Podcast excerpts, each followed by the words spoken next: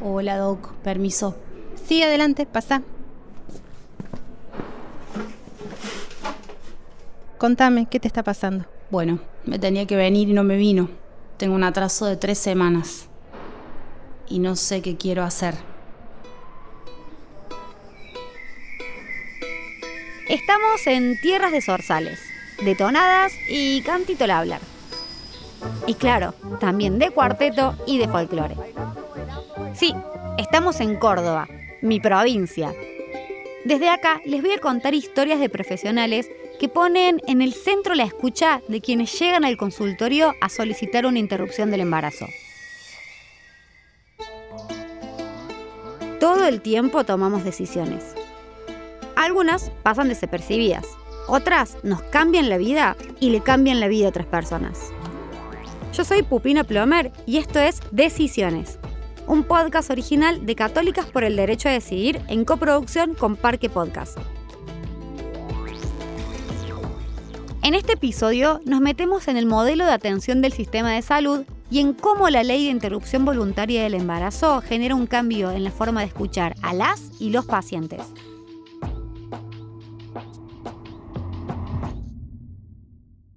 Episodio 2. Córdoba. La potencia de escuchar.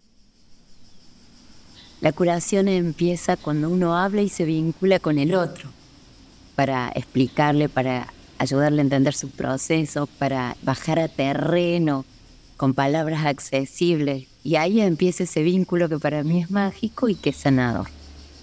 Micaela Ríos tiene 47 años y es parte de la red de profesionales de la salud por el derecho a decidir. Estudió medicina en la Universidad Nacional de Córdoba y hoy cuestiona la formación que recibió basada en un modelo de tutelaje. ¿De qué? Sí, dije tutelaje. Se las hago simple. En el sistema de salud hay distintos modelos que se traducen en formas de atención. El tutelaje está centrado en el médico o la médica como tutor del paciente. Es el profesional quien toma las decisiones y el paciente, el paciente obedece. El famoso el decorado se calla o si te gusta el durazno, báncate la pelusa. Te tomas esta medicación, te haces esto y a las 48 horas te quiero acá. En esa relación médico-paciente en donde uno manda y el otro obedece, esa relación autoritaria implica una subordinación a lo que dice el otro.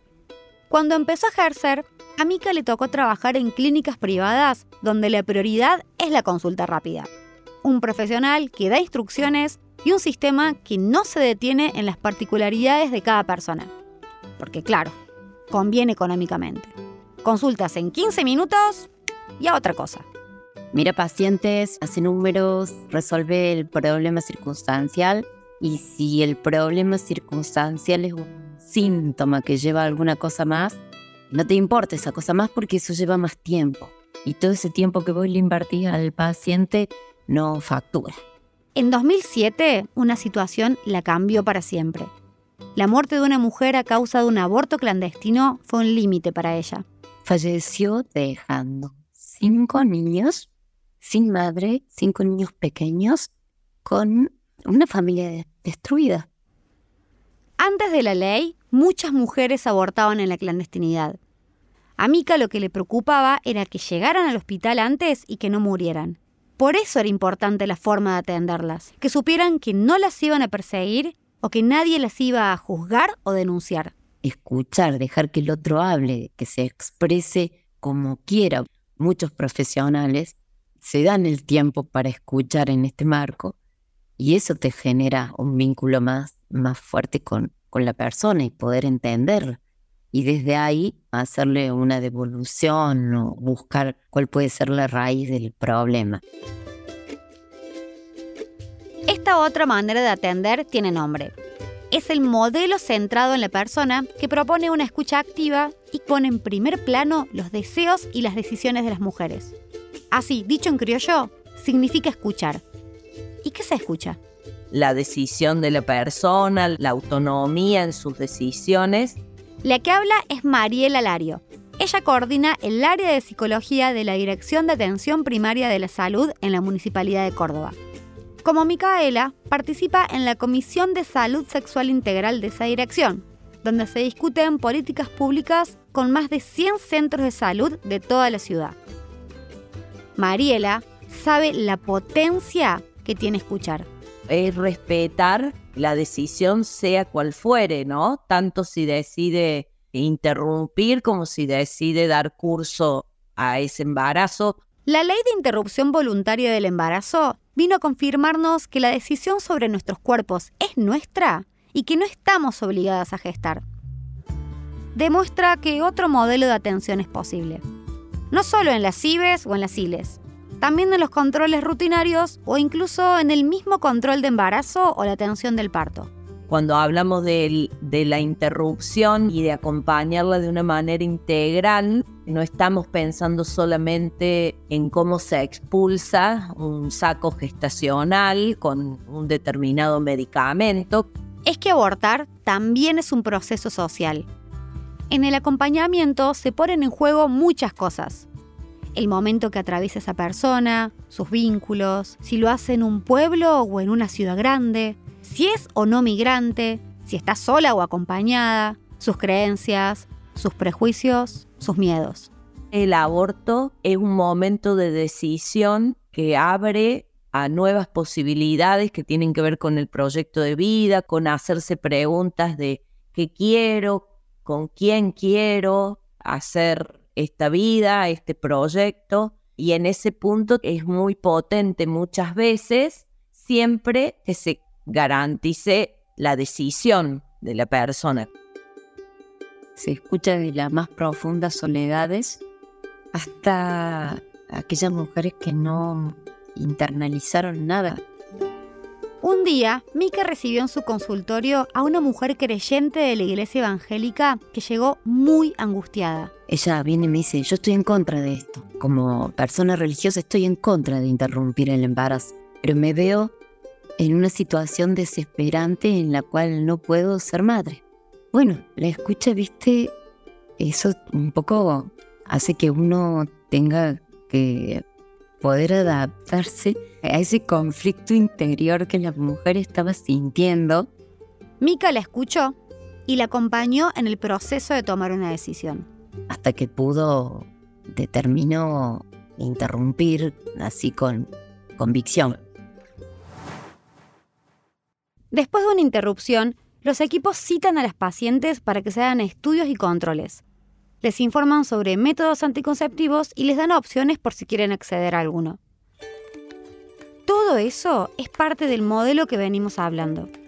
Católicas no solo lo promueve, sino que forma a profesionales para lograr ese cambio de mirada a Católicas me acerqué por formación en el año 2009. Para mí fue muy importante esa capacitación que mm, me sirvió para lo que empezaba a ser mi trabajo en salud pública desde la mirada de los derechos y desde el género.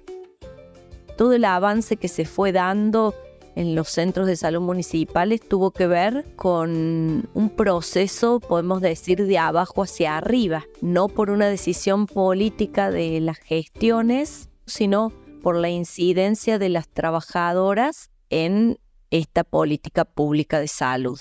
Desde Rodando Derechos trabajan articuladamente. Lugar donde llegan, sistema de salud que potencian. En Funes hasta hace poquito nadie colocaba DIUS, las mujeres solo accedían pagando en alguna clínica privada. Ahora tienen una consejería para garantizar IBES e ILES. Y ha sido fundamental el trabajo en redes porque tiene que ver con la capacidad de las profesionales y los profesionales de poder ir problematizando de qué manera hacer los acompañamientos y eso ha sido siempre desde el trabajo colectivo que han permitido las redes. En 2021, Católicas por el Derecho a Decidir monitoreó la provincia para conocer cómo se implementaba la ley de interrupción voluntaria del embarazo. La capital es el lugar donde existe un mayor acceso.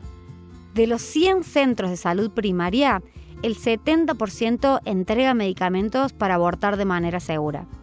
Además, en los últimos años creció la cantidad de profesionales como Micaela y Mariela que garantizan abortos y cada vez hay más servicios de salud donde hacerlo.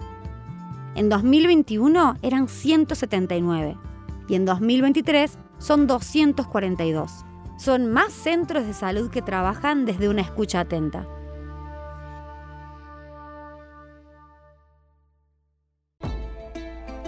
Hasta acá el segundo episodio de Decisiones, un podcast de Católicas por el Derecho a Decidir en coproducción con Parque Podcast. En el próximo episodio les invito a La Rioja. Ahí vamos a ver por qué el aborto es una práctica segura. Por Parque Podcast. Producción periodística, Julia Cadoche. Investigación y guion, Emiliana Cortona. Diseño de sonido, Julieta Quiroga y Paula Manini. Dirección de voz, Guido Lautaro Padín. Arte, Malena Guerrero. Comunicación, Julia Cadoche y No Me Grites Producciones. Coordinación y edición periodística, Arlen Buchara. Dirección, Paula Manini. Por Católicas por el Derecho a Decidir. Dirección Ejecutiva, Pate Palero. Presidenta, María Teresa Bocio. Coordinación de idea y producción de la serie, Ana Morillo, Diana Hernández y Tania Cucuy. Los relatos fueron interpretados por Paula Fulton y Cecilia Prado. Soy Pupina Plomer. Gracias por escucharnos y en especial gracias a las compañeras que ponen la voz y el cuerpo en cada territorio.